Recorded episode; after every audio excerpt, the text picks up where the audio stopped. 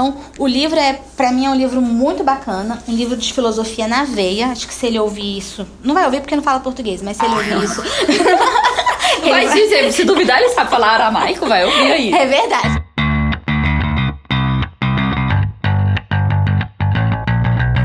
Dualidade, um bate-papo com resumo de livros que tratam sobre o desenvolvimento humano e as inquietações da vida moderna, com a jornalista Adriana Nicásio e a publicitária Júlia Scheibel.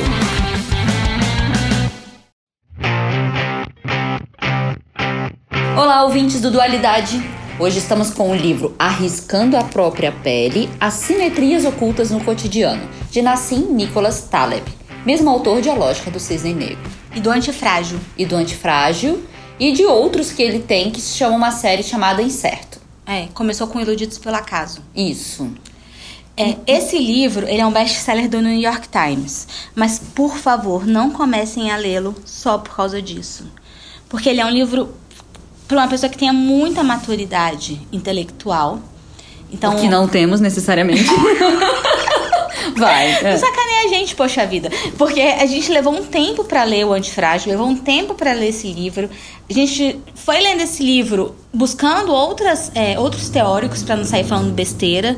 Então ele não é um livro simples, não, tá? Então cê- é, a gente vai começar falando. Ah, É isso aí. A gente É vai começar aí. falando mesmo. Falando, falando, tentando entender e arriscando a própria pele aqui com esse áudio. Maravilha. Então, eles são oito livros dentro de um. Então, o livro de um a, a oito. Cada livro desse tem um capítulo. São dois, três capítulos ali no meio. Então, a gente vai, não vai passar capítulo um, dois, três, não vai ficar muito chato. Vocês não vão aguentar. A gente vai trazer os principais conceitos. E aí, quem gostar, quem se identificar, compra o livro, porque ele realmente é um livro que vale a pena. Eu, Mas- ac- eu acredito que toda série vale a pena. Ele tem um jeito de escrever muito dele, né? Que você sente que você tá lendo vários artigos misturados, assuntos misturados. Ele vai da família, do sistema micro ao macro, a filosofia, a Sêneca, ele mistura tudo. É.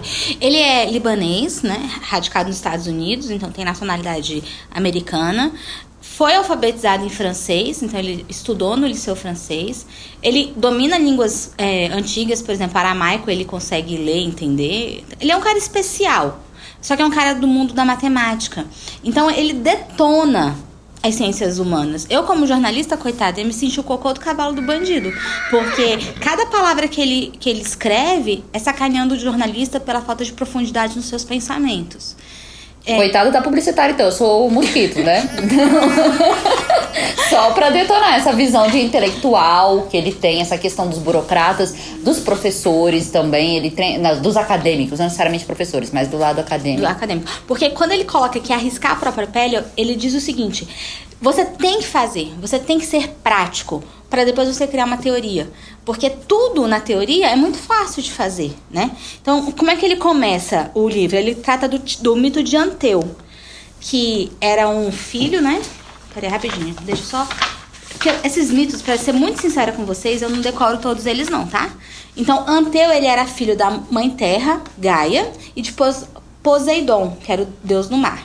E como é- a vontade dele, muito grande, era criar um castelo com o crânio das vítimas, todo mundo que chegava perto de Anteu, ele esmagava, pegava o crânio para construir o, castelo, é porque ele era muito forte.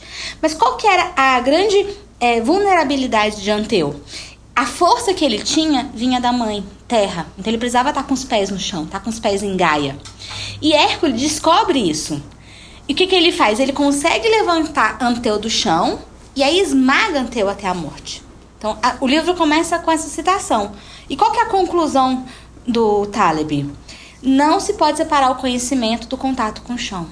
Que aí entra a praticidade, é que se a gente não tem todos esses estudos dos intelectuais, mas temos prática na vida, ou sabemos nos virar nos 30, nos 60, no que for, significa que a gente tem aquele conhecimento que é a sabedoria antiga do, vamos dizer assim, dos nossos avós, aquilo que a gente vive. E aquilo que a gente vive é uma sabedoria muito mais importante do que aquilo que a gente estuda, que é só conhecimento. Isso, então assim, você é importante ter o intelectual, do meu ponto de vista. Mas se você tiver só o intelectual e não tiver a prática, isso vai te deixar um pouco capenga. Vai ser aquele pássaro que não consegue voar porque não tem as duas asas. Então ele coloca, então ele traz vários exemplos. E a grande crítica dele em relação aos burocratas, ele cita todas as vezes que o Estado é, Unidos resolveram intervir em alguma ditadura, que ele fala assim, às vezes ele considera aquela ditadura um problema em relação às regras ocidentais.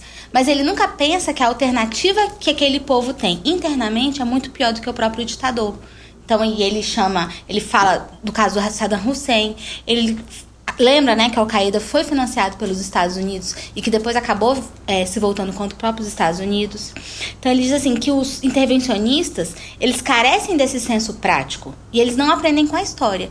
Então teve a guerra na Líbia, né? Eles substituíram o ditador ali naquela na época da Primavera Árabe. Em 2017 ele lembra que tem, tinham mercados de escravos nos estacionamentos. Então eles destituíram um ditador sem simplesmente pensar o que queria substituir a, aquele poder naquele local. E as pessoas estão sendo escravizadas. A gente está falando do século XXI. A gente tem comércio de escravos. Né? Então, é, ele chama muita atenção para a questão da compreensão dos sistemas complexos. Então, sabe aquela história que a gente diz que é quando você bate uma borboleta aqui, você pode causar um terremoto no Japão, por exemplo. Então, existe todo um encadeamento de fatos que o sistema humano, é, a sociedade humana é extremamente complexa, né? Então, dentro desses, é, dessa questão dos, do, da complexidade dos sistemas, tudo que você faz vai afetar alguém de alguma forma. E se você não tiver certeza disso, né? Se você não tiver certeza dos efeitos que a sua ação vai provocar, não faça. Não faça. Ele diz que a a coerência, né? Ela é muito importante na, na, tomada de decisões e que nem sempre você é o corajoso porque você decidiu fazer. Às vezes ter coragem é ter precaução, é poder, é saber quando fazer e quando não fazer. Então é um livro que ele mexe bastante com, essa nosso, com o nosso, nosso pensamento. Eu não paro de falar e a Júlia fica aqui só olhando e som da cabeça. Que ela vai explicando o livro e eu tá desencadeando direitinho o que muitas vezes nem o Taleb consegue fazer, você entendeu? Porque ele vai misturando os assuntos que eu tô deixando, vamos fluindo que a Adriana tá nos dando um bom caminho do livro. Mas é isso mesmo, o que ele Fala faz... Fala um pouco pra gente do, dessa questão da complexidade, porque você entende bem do Edgar Morin. Não, não fala que eu entendo bem que já me deixa numa situação apertada. O que, que acontece? É, quando a gente tem essa complexidade das ações, uma ação que você faz na área de saúde pode interferir na educação. Então, assim, quando, por exemplo, a gente retira verba ou a, muda um, uma situação no SUS, por exemplo, na saúde, ela vai impactar em outras áreas também. E essa é a complexidade do mundo. É nesse dinamismo que ele traz e que muitas vezes os especialistas não têm esse olhar. E não têm porque estão estudando e estão com foco muito em uma coisa só. O nosso organismo é complexo, os sistemas que a gente vive, seja de economia, seja de opressão, complexos. Então, esse dinamismo é que a gente precisa sempre estar tá vendo nessas variantes. Você que gosta do Maturana, ele também fala muito sobre a questão né, do, da, da complexidade do ser biológico. Pois é, o, o, Maturana, por ser biólogo, ele traz essa questão muito do organismo, da biologia, que muitas vezes um organismo, que ele fala até da autopoiese, ele se auto-organiza sempre de dentro para fora. Como assim de dentro para fora? Ele primeiro faz uma mudança interna para depois fazer essa mudança externa. É engraçado que me lembra um pouco de budismo, me lembra um pouco de, né, se a gente olhar com um olhar vertente de, das religiões, etc. Porque o que, que acontece, por exemplo, num organismo? Uma vez que ele é, por exemplo, fechado no sistema, ele não se irrita com aquilo que vem de fora. Alguma coisa de fora pode vir a irritá-lo, mas ele primeiro mudou lá dentro. Vou te dar um exemplo. Você está andando no carro e aí você sempre vai para aquele mesmo caminho. Raras vezes você vê alguma mudança, porque o seu olhar já está acostumado. Só quando vier um novo outdoor, uma irritação de fora que vai te modificar por dentro. E aí eu vou te trazer até um exemplo que eu falo muito brincando, assim, que é pelo lado emocional. É, você não decide se separar. Você não, não, não é uma coisa de fora que faz você se separar de uma relação. Dentro de você teve uma mudança que você se viu que capaz de estar sozinho, de se virar no mundo. Por isso que muitas dessas relações em relação ao, a, a, uma vítima de violência em casa e tudo que precisa de apoio. Mas o que, que acontece? Quando a gente decide fazer uma mudança, dentro da gente já aconteceu essa mudança primeiro. Então é como se fosse é realmente a autopoiese, essa mudança que acontece dentro, para depois alguma coisa de fora te trazer essa nova visão. É. Então, a relação do Taleb, porque ele, esse livro é uma coleção filosófica, tá? É, o Antifrágil é um livro muito mais complexo do que o Arriscando a Própria Pele. Então, se quiser começar pelo Cisne Negro e ler o Antifrágil passando o olhar e depois indo para Arriscando a Própria Pele, não tem problema. É, ele, é ele traz muita questão das incertezas, né? Então, quando você começa a compreender esses sistemas complexos que o Maturana traz, que tantos outros antes, né, do Nassim Taleb, eles trazem dentro do ponto de vista da ciência, o Taleb ele traz do ponto de vista da filosofia. Por que, que eu digo que filosofia? Porque ele não traz nenhum estudo científico, tudo é a interpretação dele sobre o que ele aprendeu.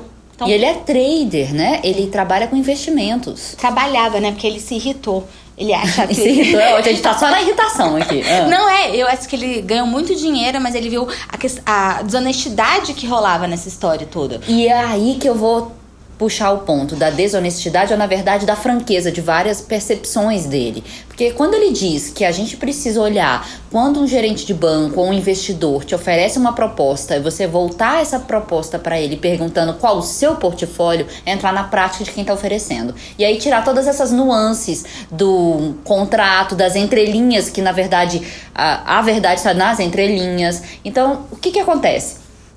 O Taleb ele enxerga muito bem essas percepções e esse comportamento humano. Que ele chama de assimetrias ocultas. Então, quando você consegue observar essas assimetrias, ou seja, qual que é a relação entre duas pessoas, o que, que um sabe que o outro não sabe? E aí, o que você sabe e o outro não sabe, e a gente você ganha em relação a isso, isso é desonesto.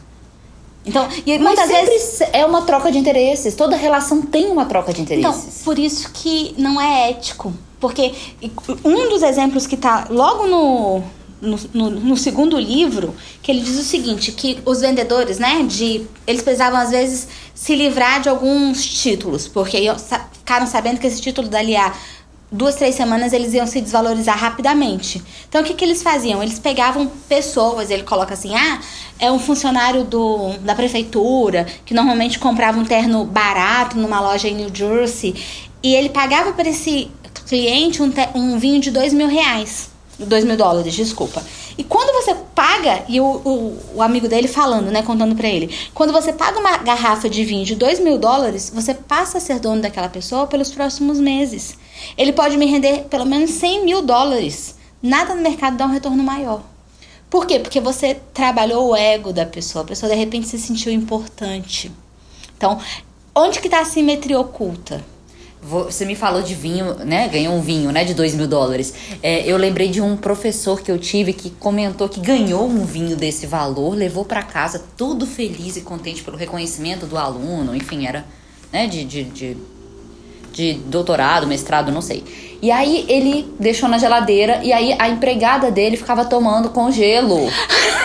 É, e ele falava: Você bota gelo no meu vinho de dois reais. No caso, eram reais, Brasil, estamos falando aqui. Então, assim, é, eu estou trazendo uma simetria do acaso, assim, numa experiência dessa. Sim, quando há troca de favores ou troca de presentes, existem interesses por trás. E é muito ingenuidade nossa achar que não existe. Então, o que esse livro traz é descobrir muitas dessas relações, desses comportamentos humanos. Não, acho que a chave é essa, Ju. É isso mesmo, é a questão da ingenuidade. Porque ele diz assim: não aceita conselho de alguém que tem como ganha-pão dar conselhos, a menos que haja uma penalidade para esses conselhos.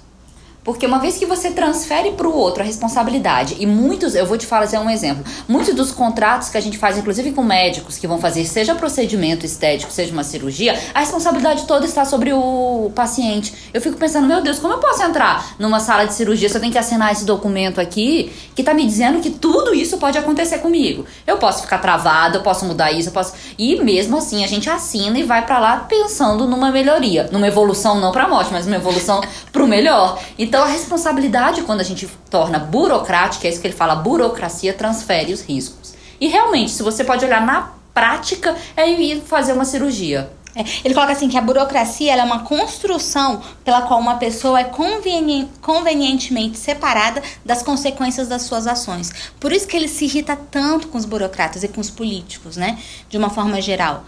E ele defende também a descentralização, porque ele pensa que uma federação, ele diz que os Estados Unidos funcionam muito bem porque são estados federativos. é, com, sua, com leis ali individuais. Então são é, regiões que são controladas, mas elas são menores. Então, toda vez que você está pensando que a União está mandando que os, os governadores têm que fazer, o que as prefeituras têm que fazer, como é que um burocrata que está em Brasília sabe o que uma pessoa no interior do Rio Grande do Sul precisa? Né? Que é a questão da vida prática, que, que é a é realidade, olhar a realidade, né? Porque assim, ainda mais que o Brasil é um país gigantesco, então trago isso muito para nossa realidade. O que se precisa lá em Bagé, no Rio Grande do, do Sul, não é a mesma coisa que se precisa em Santarém, no Pará, por exemplo, né? As necessidades são diferentes, então você não pode fazer uma regra que valha para todos. E a gente está vendo isso muito na questão do coronavírus. É, então, é, esse livro ele vale também para a gente pensar no, no que, que num relacionamento é, e relacionamento de todas as formas, tá? Entre o seu chefe você, entre você seu subordinado, entre o Estado e você, entre os, os governos e você, você e seu, seu marido, seu filho. É, com, quem que está em vantagem nessa relação? E se você é o ser humano em desvantagem, eu vou lembrar do Thomas Shelby, meu novo ídolo do Picking Blights. Ele diz: nunca entre para negociar se você estiver em desvantagem. Então, eu penso não necessariamente que a gente tem que estar tá ganhando sempre, mas a gente tem que ter pelo menos uma noção do que está para acontecer. E a, esse arriscando a própria pele, lidando com essas incertezas, é chamando a nossa atenção o tempo todo para as assimetrias que existem. Ele fala muito do ponto de vista do mercado, do trade. Então, quem tiver afim aí de, de é, apostar na bolsa, né? Nesse momento, é, talvez seja um momento bom para apostar. É sempre ter um momento de segurança. Então eu ponho 70% na, na renda fixa e 30% nas ações. Né? É, ele fala que um certo conservadorismo na vida não te leva à ruína. Porque uma vez que você tá conservador, não tá num plano só, tá abrindo para outros investimentos e não tá colocando todas as, é, vamos dizer assim, todas a, a, a os fichas, ovos é, na galinha de ouro, você... Não, todos os ovos numa mesma cesta. Numa mesma cesta, você acaba tendo essa oportunidade de não cair na ruína. E é o que ele fala, é importante também a gente ter um certo prazer nos riscos, né? Porque senão a gente também não vai ter a médio e longo prazo conquistas, ou mesmo a gente vai perder coisas que a gente tem. Veja um funcionário que trabalha numa mesma empresa durante anos e que é demitido. Será que ele conseguiu, nesse tempo, converter, gerar uma renda é, separada, fazer algum investimento, ou mesmo conseguir pagar o plano é, de saúde dele quando ele estiver aposentado? Muito provável que não. Então, assim, é importante que a gente tenha essas visões, que ele fala essas assimetrias ocultas, deixar de ser oculto, para que as nossas relações tenham trocas que sejam mais favoráveis para ambos, né? Eu acredito que a vida com relações trabalhistas, com tudo, precisam ser realmente definidas e abertas. Porque o que ele traz é desvendar todos esses problemas. É, você me lembrou de uma coisa que ele diz, que quando ele fala desse, ele sempre está reclamando do problema de escala, né? Ele reclama de Kant porque trouxe é, uma ideia de que você tem que fazer ao outro o que as suas ações poderiam ser re replicadas para todo o universo, que é o universalismo. Então ele diz o seguinte, que esse universalismo ele não funciona. E ele não funciona porque à medida que você deixa de ser uma tribo, que enquanto você está numa aldeia, essa aldeia ela funciona bem porque são poucas pessoas girando em torno de um interesse. Mas a partir do momento que você extrapola essa aldeia, que um clube fica muito maior, as pessoas passam a deixar de viver como comunidade e passa cada um a olhar para o seu próprio umbigo. E aí foi isso que você me lembrou, que ele, quando ele coloca, que é isso que acaba com o socialismo, porque você tem os interesses individuais das pessoas que elas não funcionam dentro de uma coletividade. E eu lembrei de um livro que eu li, que eu recomendo para todo mundo esse livro, é O Fim do Homem Soviético. A autora dele ganhou até o um Nobel de Literatura, se chama Svetlana Alexievich. Meu russo é péssimo, né? Mas o, o nome desse livro, esse O Fim do Homem Soviético, ele conta como que aquela população ela realmente se entregava e se doava acreditando que o comunismo poderia criar uma nação forte e grande. E qual foi o resultado deles? Quando vem a perestroika e a glasnost. Eles se ferram porque o capitalismo se impôs o que, que era aquilo? Era o egoísmo humano. Porque enquanto tinha muita gente ralando, se matando na construção de estradas, tinha um povo vivendo muito bem dentro do Partido Comunista, inclusive com muitos laços ali com a Europa, com os Estados Unidos, né, usando calça jeans. Então é isso. Então quando você olha para o ser humano, o egoísmo dele vai prevalecer. Inclusive ele traz essa referência para momentos de grupos de religião.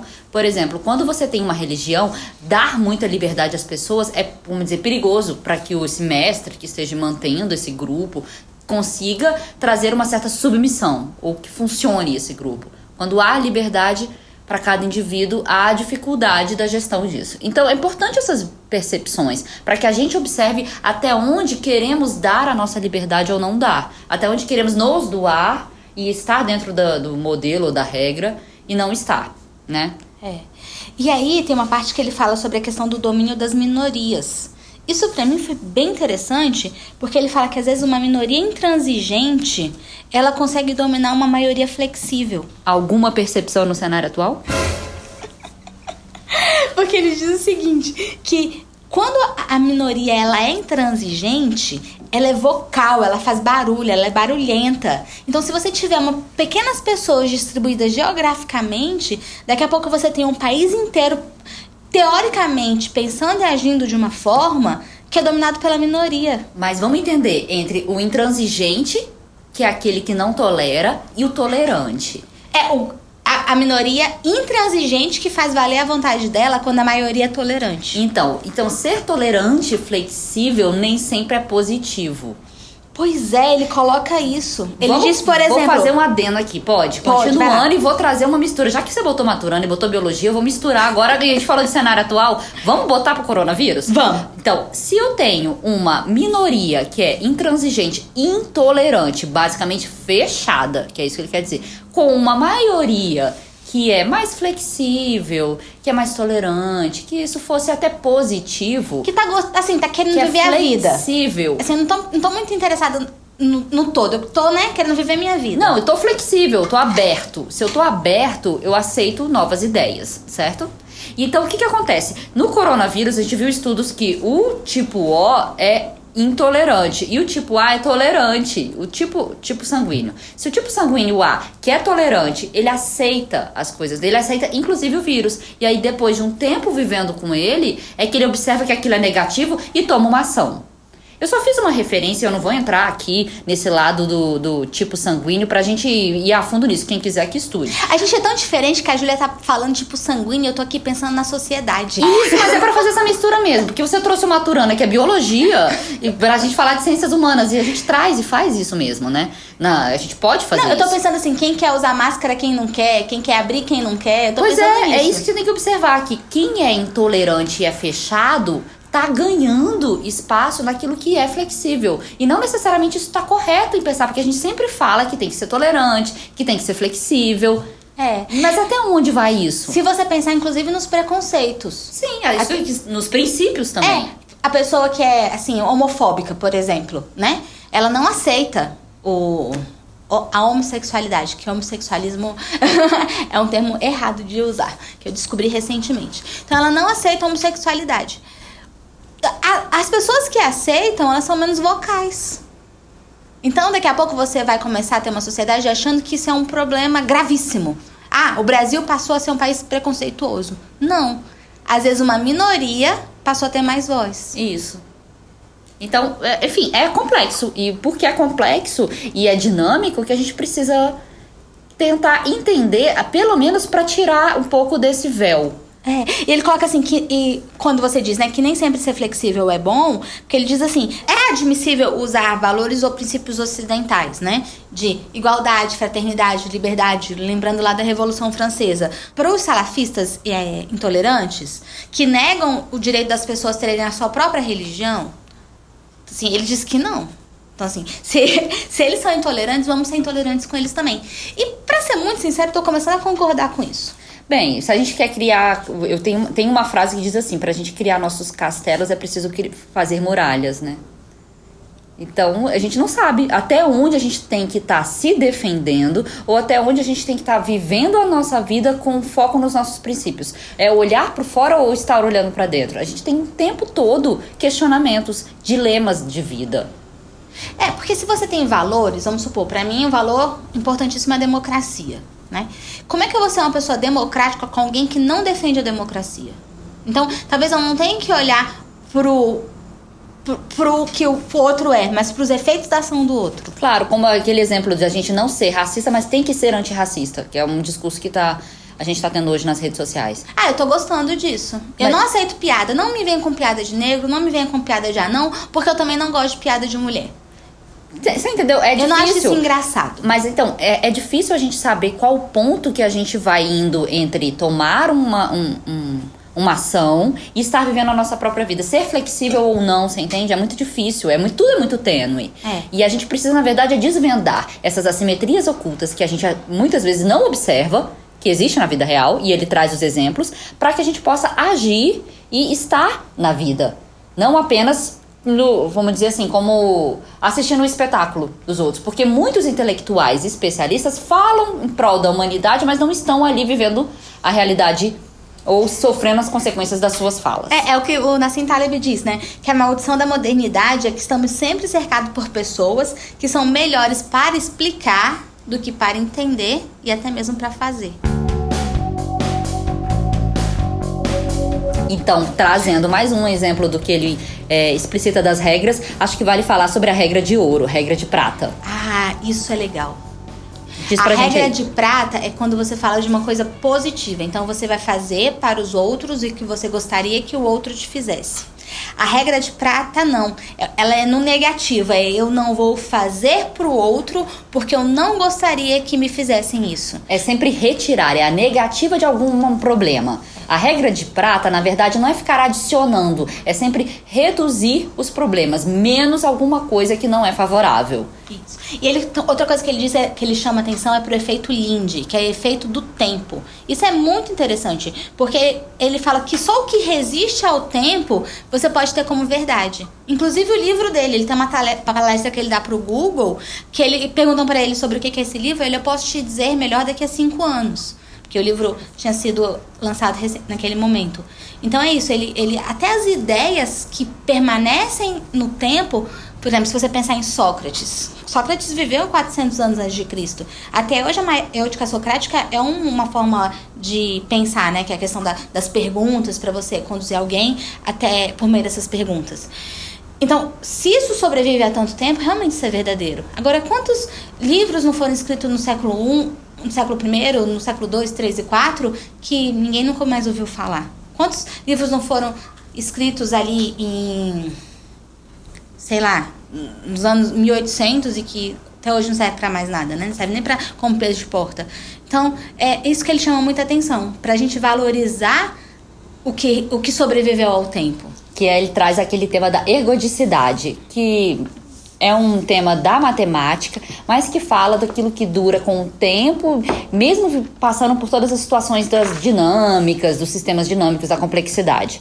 Então, e aí ele faz essa referência em relação a ditados populares sabedoria antiga, que se alguma coisa passou pelo tempo e ainda funciona, significa que aquilo está mais válido do que algum discurso de algum especialista. É. E essa ergodicidade, por que, que ele traz isso? Porque muitos do- das carteiras de ações ou de investimentos, porque tudo que ele traz, gente, é exemplo do universo dele, tá? A gente está trazendo mais para ciências sociais, mas o livro é riquíssimo em exemplos de finanças. Então, às vezes a pessoa te mostra uma carteira e ela fala assim: olha, essa carteira performou muito bem nos últimos cinco anos.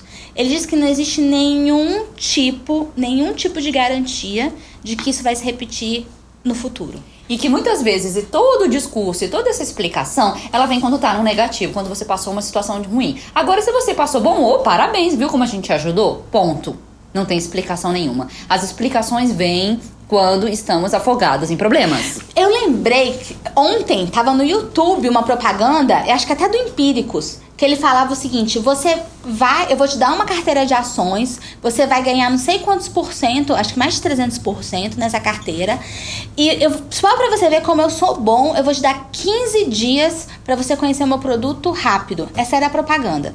E se você gostar, você consegue comigo só R$29,90 por mês.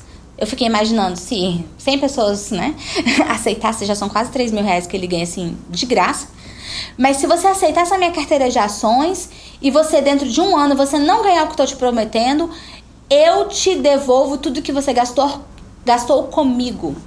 Nossa, isso me deu uma dor no estômago. Comigo, no caso, os R$29,90 dele, amiga. É, E por tá mês. Tudo bem, tá, tudo, bem. Agora, se você perdeu lá, sei lá, 5, 10, 15 mil, 100 mil reais, É, porque ele dá certeza sobre o teu. produto dele, mas o produto dele é para área de investimentos. A gente nem pode entrar nesse mérito porque nós duas não fazemos, então não sabemos.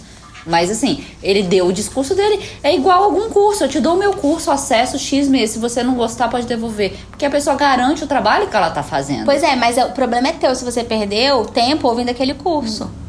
Sim, o tempo que você gastou naquilo que você tem que analisar se valeu pra você. Ele traz também, que eu acho muito interessante essa frase: leis vêm e vão, a ética permanece.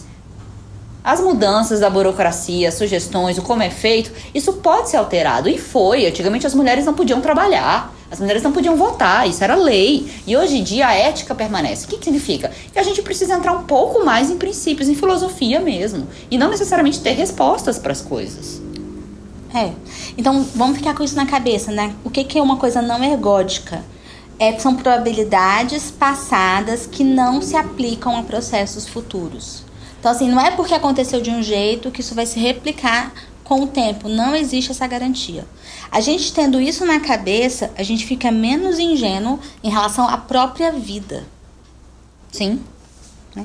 Então, o livro é, para mim, é um livro muito bacana, um livro de filosofia na veia. Acho que se ele ouvir isso, não vai ouvir porque não fala português, mas se ele ouvir isso, Vai dizer, se duvidar, ele sabe falar aramaico, vai ouvir aí. é verdade, ele morre, entendeu? É, Eu vou fazer uma brincadeira aqui. Eu vou fazer o Nassim Taleb do coração. É, ele tem o primeiro livro que é a Lógica do Cisne Negro, pelo menos em mercado. A gente sabe que tem Iludidos pelo Acaso. Mas então tá, Iludidos é ótimo. Ele tava apaixonado. Iludido pelo acaso. Aí depois ele cai na Lógica do Cisne Negro, que é quando ele sofre uma traição. Sofreu, aí vai separar. Sofreu, tra tá traído, ou seja, qualquer outra situação que ele vive. Aí depois ele vai pra onde? Pro antifrágil. Como? Ele viveu aquele sofrimento, passa por um tempo e ficou mais forte. Arriscar na própria pele seria o quê? Ter coragem de amar de novo. Pronto. É, já já tá botei o, o Taleb do coração. Gente, ele bate em tanta gente, até o Paul, nem o Paul Kruger se safa nesse livro dele. Eu não trouxe todas essas referências porque senão vocês iam se cansar. Mas ele, muita gente apanha nesse livro. Então ele é extremamente é, duro em relação às críticas dele. Mas é como ele fala, que a sociedade ela não evolui para uma votação pela maioria ou por reuniões verborrágicas. Não é assim que a gente aprende. Estamos vendo aí na pandemia. Não é assim que a gente evolui. Não tem como, é realmente arriscando a própria pele. É, porque ele fala que o mecanismo de transferência de risco ele impede a aprendizagem. Então, Isso. se você não não toma o risco, você manda o outro to- tomar, você nunca vai aprender. E eu queria concluir com uma frase dele, que é não tem outra definição de sucesso a não ser levar uma vida honrosa. E é desonroso deixar que os outros morram em seu lugar.